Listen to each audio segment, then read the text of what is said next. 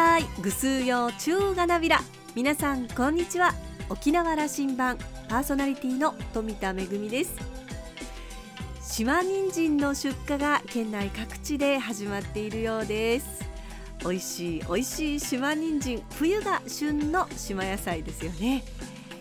地デークニーとも呼ばれていますし色があの一般的なオレンジ色の人参よりも黄色っぽいことから私は小さい頃から黄色い人参と呼んでましたけれどもこの島人参しりしりにしても美味しいんですがレバーなんかと一緒に真珠ムにするとね本当にこうしみじみ美味しいなという味わいです。新型コロナの感染再拡大で閉塞感漂うこの冬ですが島野菜もたっぷり食べて元気に乗り切りたいですね。さあ沖縄羅針盤今日も5時までお届けいたします。どうぞお付き合いください。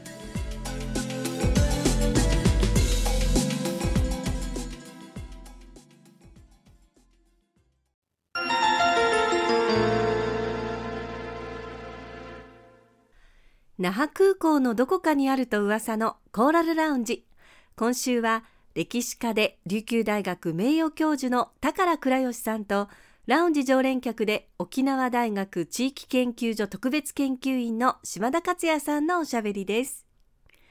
高さんは1947年生まれ伊是名村のご出身です。琉球の歴史を専門とし沖縄資料編集所専門員浦添市立図書館館長琉球大学法文学部教授などを歴任しました。首里城復元の委員や NHK 大河ドラマ琉球の風の監修などを担当し2013年からは中山県政で副知事も務めました。現在首里城復元に向けた技術検討委員会の委員長を務めていらっしゃいます。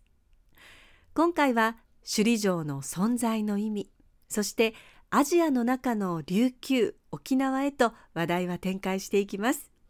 なおこのインタビューは昨年11月28日に収録したものです。それではどうぞ。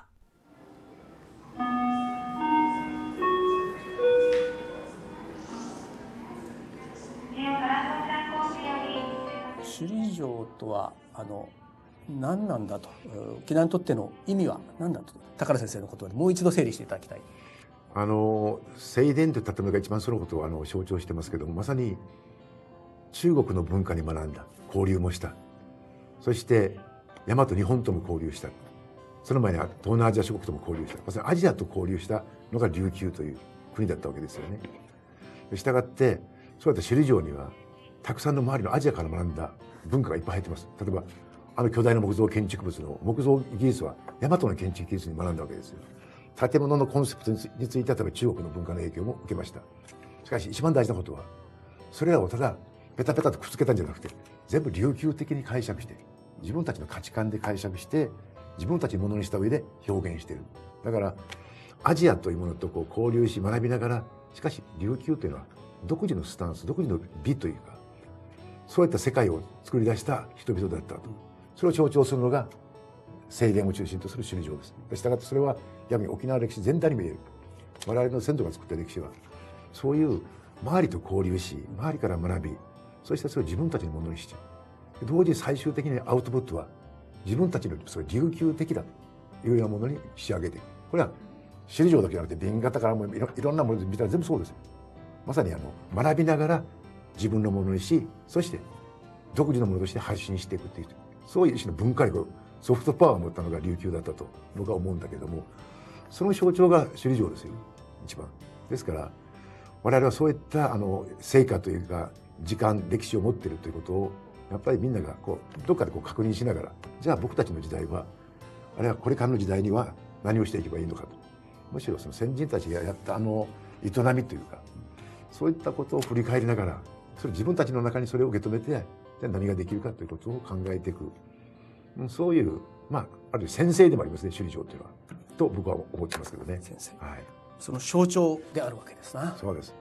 えーと、高田先生は浦添との縁もだいぶあのちぎり交わしておられましたよね。相当深いですね。1980年代浦添に比嘉昇さんという市長がいてそこの、まあ、参謀でいらしたなと僕は思ってるんですけども、えー、あの図書館長をなさって、比嘉さんはだから琉球の歴史や、ええー沖縄がこれから向かうべき道なことすごく発言なさっておられましたね。何が起きてたか。あの当時比嘉昇さんという人が市長で、まあ、あの壊れて僕は県を辞めて、浦添市の職員になったんですけども6年お世話になりましてあの時の東市長を中心とした浦添の人たちは浦添は首里城ができるまでは浦添が中心だったと、うん。まあそれは歴史的事実です。したがって浦添がもっともっと琉球とかアジアと交流したあの国であったとか。もし浦添が一自治体が県がやるべきかもしれないけど率先して浦添がやろう。それで浦添グスクの整備の問題だとか特に一番象徴的な事業が浦添市美術館ですよ。あの頃本格的な美術館は沖縄県にない。あのそれから40年経ってもやっぱりあれが一番はい。で。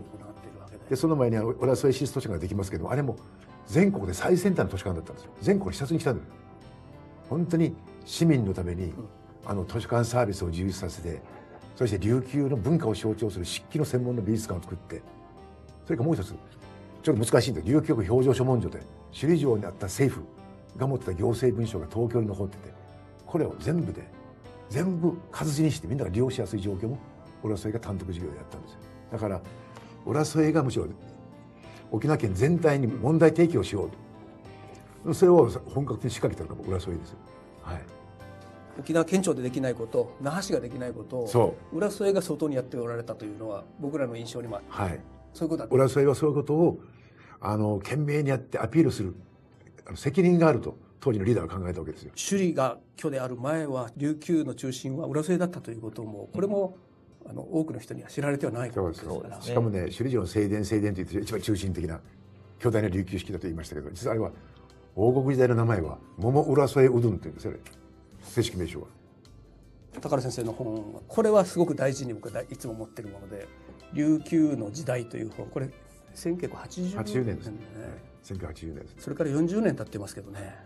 先生どうですか？今の琉球は。この本を書いた時ちょうどちょっと前に僕はあの1か月ほど実は東南アジアを旅して、はい実は東南アジアの琉かつて琉球の先人たちが船を乗って、そしてやってきた場所をいろいろ見学したんですよね。その時にあの文献とか資料で読んでるイメージがもうもう何ですかそれとは全然違う。あの地に立つことによってね、うん。あ先人たちは赤道を越えてこの地まで来たのかと、まあ、パレンバンって町にいた時そうでした本当に。ですからその時に衝撃をそのままに留めておくんじゃなくてそれをもう一遍フィードバックして沖縄の歴史を琉球の歴史ってものを捉え直そうと、うん。その一つを捉え直す一つのまあなんていうんですかね鎮断みたいな形で書いたのがこのこの琉球の時代だったんですけどね。いやこれによって、えー一世代後ろの私たちはどうもその日本国という中での発想であったものが、少しアジアという広がりを、その世界観広がったんですよね、うんうん。人としては。僕があのい意図したのも要するに琉球の歴史というものをその郷土史だとかあるいは日本の歴史の中のあの地方史であるとかそういうところに閉じ込めるんじゃなくて琉球がかつてアジアと本当に活発に交流したアジアとフィールドの中にもう一遍琉球史を置き戻したいとそこから見えてくるものを今後追求しなきゃならない。だからアジアの中の琉球なんだという主張をこの本で。そういう意味ではその90年代2000年代2010年代もその県の政策の中心に、あの志はその東アジアにアジアに展開する、まあ、経済にしろ、はい。社会の構造にしろあの日本のフロントランナーという言葉も出てきますけど、え日本の中でありながら枠を広げようという方向にどんどん行きましたよね。ー。そうそう。そしてキーワードとしては万国診療というね、はい。まあこの当時の時代の琉球の首里城のあの正殿に掲げて彼に刻まれた国是というか目標みたいなもんだでこれがだんだんこう普及していったじゃないですか。ですから47都道府県の一つであると同時にしかしそれを超えてもっとその広いアジアを見てもっとあの沖縄らしいスタンスで独自のあの事業活動を展開していこう。それが逆に沖縄のためだけじゃなくて日本という国全体のためにも多分プラスになるはずだと。そういう形でずいぶんこれから進んできたでしょ？多分随分。あの10年ごとの進行計画を見ていっても、その精神はそこに来ている。そうですよね。平成の首里城、うん。30年。その首里城はあの我々沖縄のこと内南地のこと琉球のことをどういうふうに見えていましたかね？かつて琉球の先人たち海を越えてあちこちであのアジアと交流しましたよとみんな言うんだけども。僕はその時にあの当時の先人たちはだって中国に行く。北京語ができた。福建で福建語も話せる。隣には朝鮮語を話す人間もいる。東南アジアに最近こういう政権交代劇が起こったらしい。海外情報も知ってる。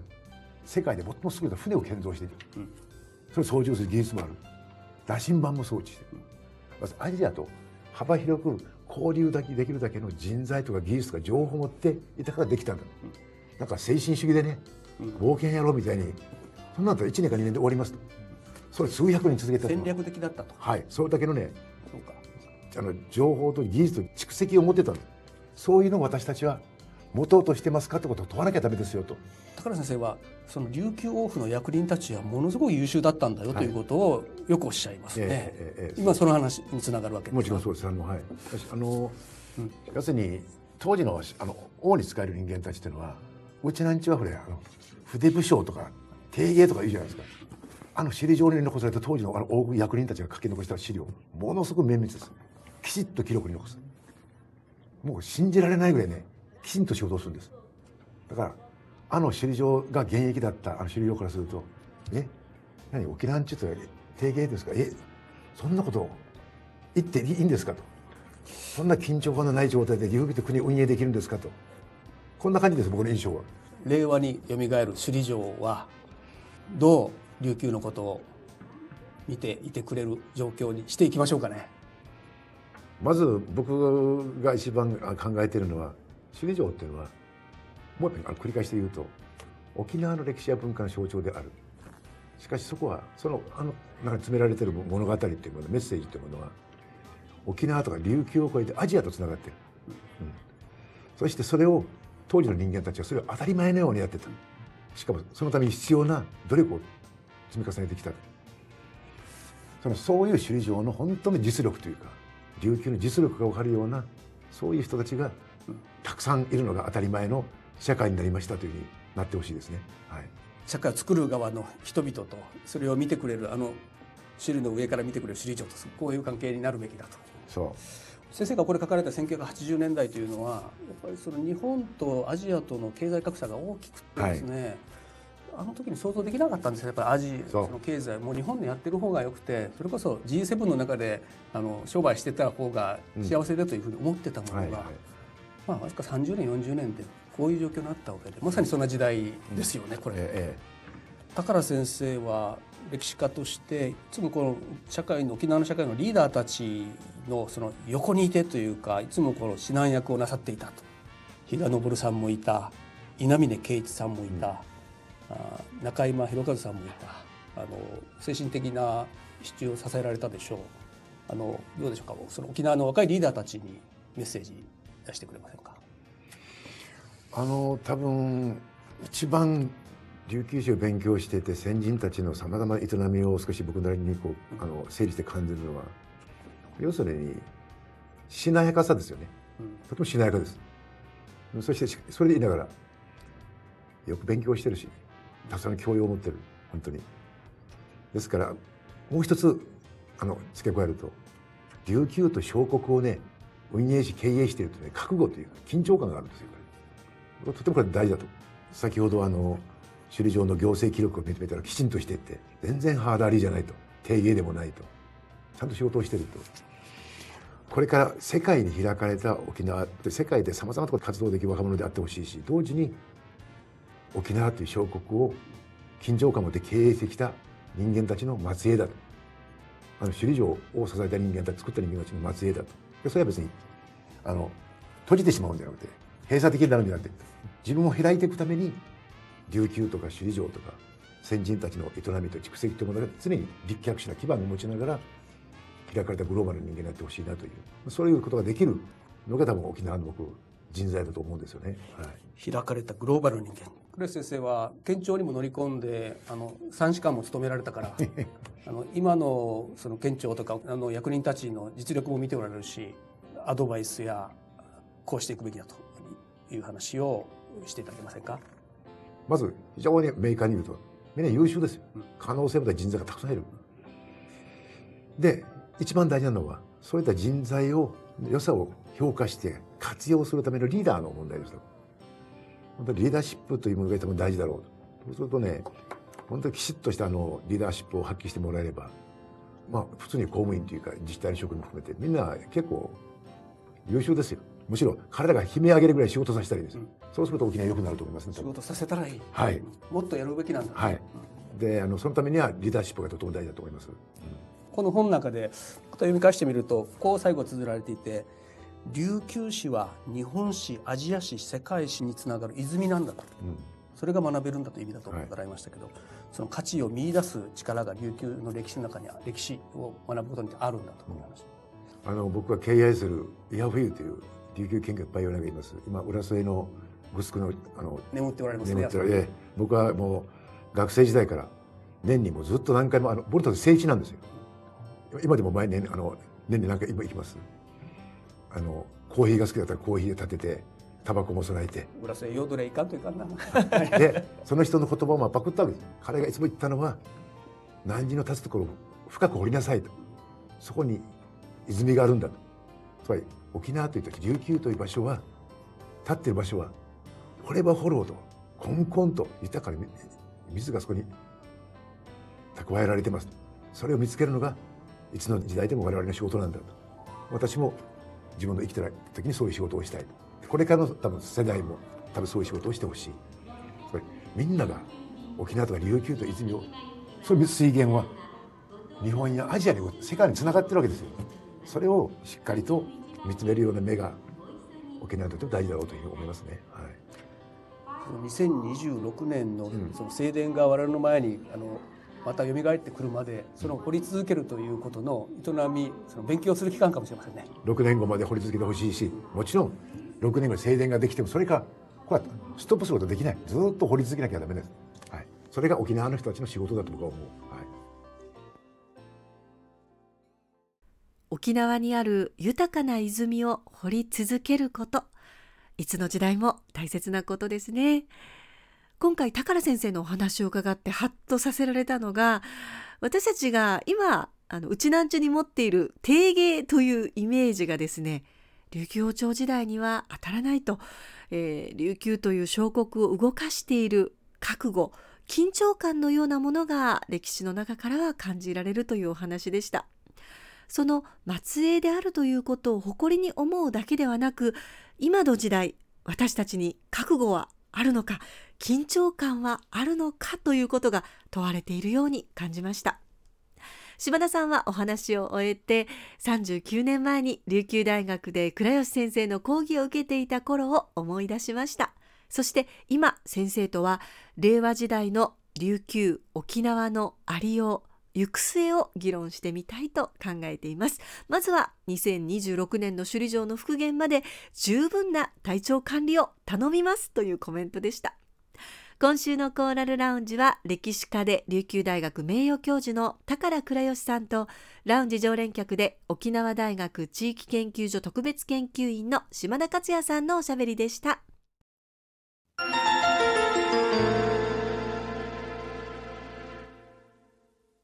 めぐみのあしゃぎだよりのコーナーです。昨年末国際文化交流を実践するという本が出版されました。編集した国際交流基金は日本と世界の国々との国際文化交流事業を専門に行う日本で唯一の公的機関です。この国際交流基金の職員たちの渾身のルポタージュとなっています。実はこの本の中で私も携わった沖縄の文化紹介事業が取り上げられています。2015年の日韓国交正常化50周年記念事業のキックオフイベントとして位置づけられた事業なんですけれどもちょうどですねその時にえー、沖縄出身のミュージシャン池田卓さんが文化交流士に選ばれたということもあって池田卓さんとそして琉球芸能の実演家の皆さんと一緒に韓国を訪れました。また時期を同じくしてソウルの中心部にある豪軍博物館で、えー、大規模な琉球王国時代の宝物展が開催されたということもあっていろんなこう偶然が重なって実現した事業でした。えー、池田卓さんの音楽ですとか、えー、琉球芸能の実演そして沖縄の短編映画の上映さらには休憩時間には沖縄のお菓子とか、えー、お茶とか泡盛なんかの試食シーンもあったり、えー、沖縄の楽器の体験コーナーですとか流送の、えー、試着コーナーなんかもあってこう本当に多角的に沖縄を堪能していただきました。今はなかなかね国際交流難しい時期ではありますけれどもコロナが収束した暁には私たちまた沖縄の素晴らしい文化を世界の皆さんにお届けしていきたいなというふうに思っています。そして世界のさまざまな文化も学びたいなというふうに思っています。この本興味のある方は国際文化交流を実践する国際交流基金編白水社から出版されていますのでぜひ読んでみてくださいね。めぐみのあしゃぎだよりのコーナーでした。